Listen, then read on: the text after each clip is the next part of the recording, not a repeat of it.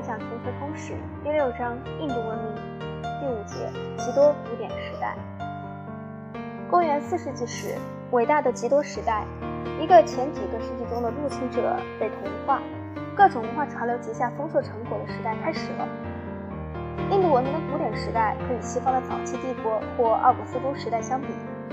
极多帝国同孔雀帝国一样，以恒河流域的摩羯陀国为根据地。这一国家在孔雀帝国崩溃后，设法维持自己的独立，然后趁贵霜帝国溃灭之际，再次将势力扩展到由贵霜帝国溃灭所造成的权力真空地区。吉多时代开始于约三百二十年丹多罗吉多一世登基之时，极多帝国在他孙子丹陀罗吉多二世之下臻于极盛。二世极力扩张，直到将他的帝国从印度河扩展到孟加拉湾。从北部山区扩展到纳瓦达河为止。吉多帝国是一个北印度帝国，并未包括整个半岛。实际上，当时的南印度在许多方面是与之隔绝的，因为温迪亚山脉仍是将半岛地隔为二的有效屏障。南方诸民族靠的是格拉维语，包括泰米尔语、泰卢布语和卡尔纳语，与北方人所操的印度雅利安语不同。另一方面，南方又有接受印度教、佛教以及社会习俗。并将梵语作为其经文和学习的用语，这样就形成了一个单独的文明。它不管诸民族根本不同的种族和语言背景，也不管南方数国独立并存的局面，牢牢地将形形色色的民族结合在一起。吉多帝国享有引人注目的繁荣，尤其是在丹陀丹陀罗吉多二世采用标准的经济和营运时候，无论半岛内的贸易还是对外贸易，其贸易量均达到新的高度。他统治之际，安全程度有了提高。在对外贸易贷款的利息率降低这一点上反映出来，孔雀时期贷款的利息率为百分之两百四十，吉多时期降为百分之二十。最重要的一个工业是纺织业，纺织业包括丝绸、平纹细布、印花布、亚麻布、毛织布、毛织物和棉布。这些东西由于国内外市场需要而被大量生产。其他重要的行业有冶金业、制陶业、雕刻业和宝石切割磨光业。从中国佛教朝圣者的报告判断，吉多帝国统治比孔雀帝国温和。东晋僧人法显曾在401至410年间逗留印度，周游历所属寺院。印度尼周到服务和普遍繁荣给他留下深刻印象。他发现，虽然吉多王朝信奉印度教，但并不歧视佛教徒。乡村是一派安宁繁荣的景象，不像在孔雀帝国统治时受到警察和密探的骚扰。法显还注意到。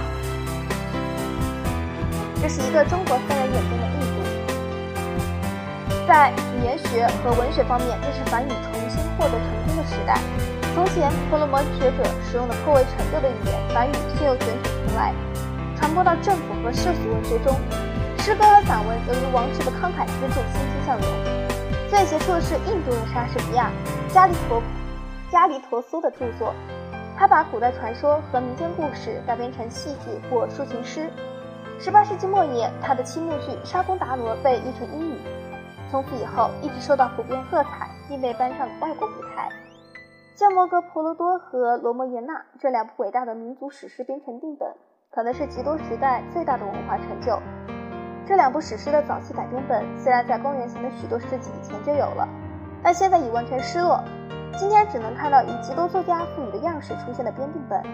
这些编定本人是印度文学的经典和印度传统的宝库。书中的男女主人公是人民生活中的一部分。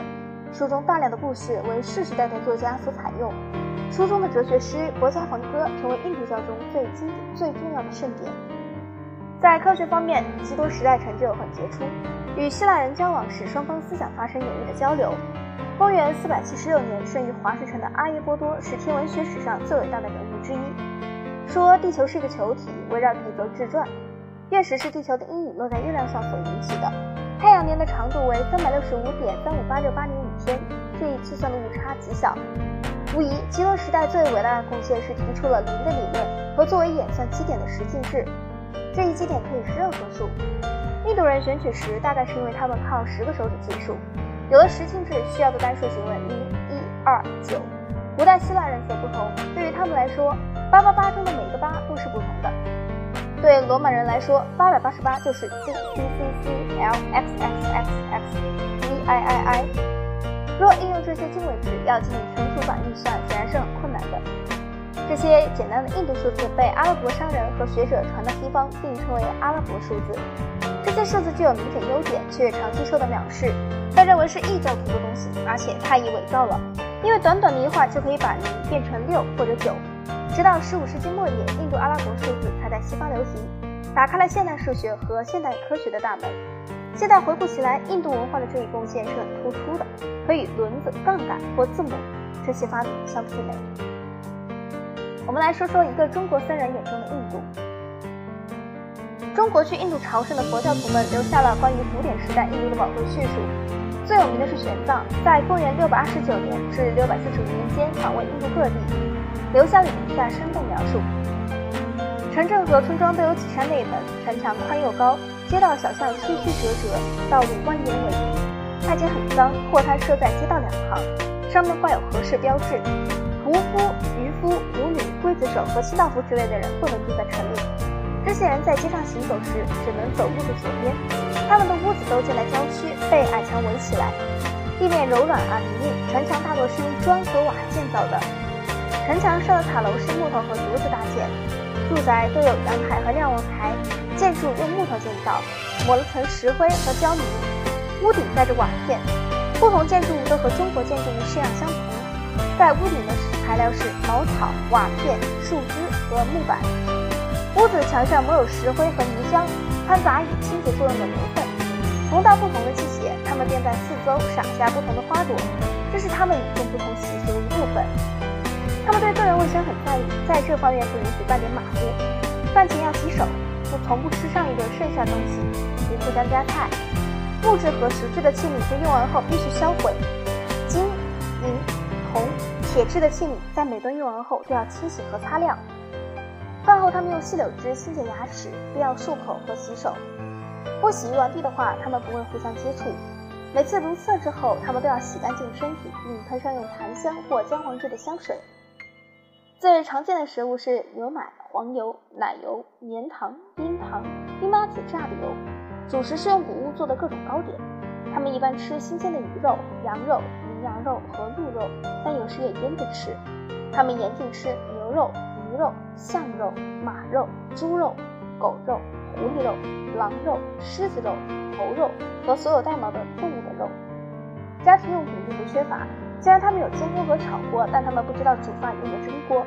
他们有许多用丹尼制成的器皿，他们很少用红皮器皿。他们吃饭时只用一个器皿，各种辛辣调味品都混在一起，他们用手抓着吃。他们没有汤匙或茶杯，也没有筷子。人民众多，都很幸福。他们无需登记自己的家庭成员，也不用侍候任何地方行政官或流行他们定下的规章制度。只有耕种王室土地的人需交纳一部分收益。如果他们想去则去，又把他们想留则留。国王的统治不依靠砍头或其他肉刑，罪犯只是被处以赏金、罚金。说错了，罚金的多少是罪行的轻重程度而已。即使遇上一旦企图进行万物的叛乱活动的人，也只将其右手砍去。国王的警卫人员和随从都有薪水。市场上没有肉店和卖酒的商人。关于这一节的推荐读物有《印度文明最有价值的原始资料汇编》，是 W.T.D. Barry 等所编的《Sources of Indian Tradition》，Columbia University 出版社，一九五八年版。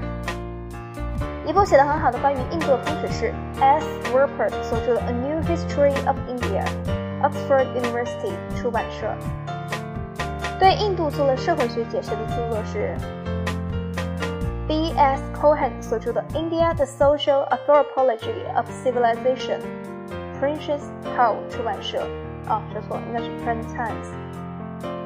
这个我也不知道怎么说，一九七一年版，可以去查一下。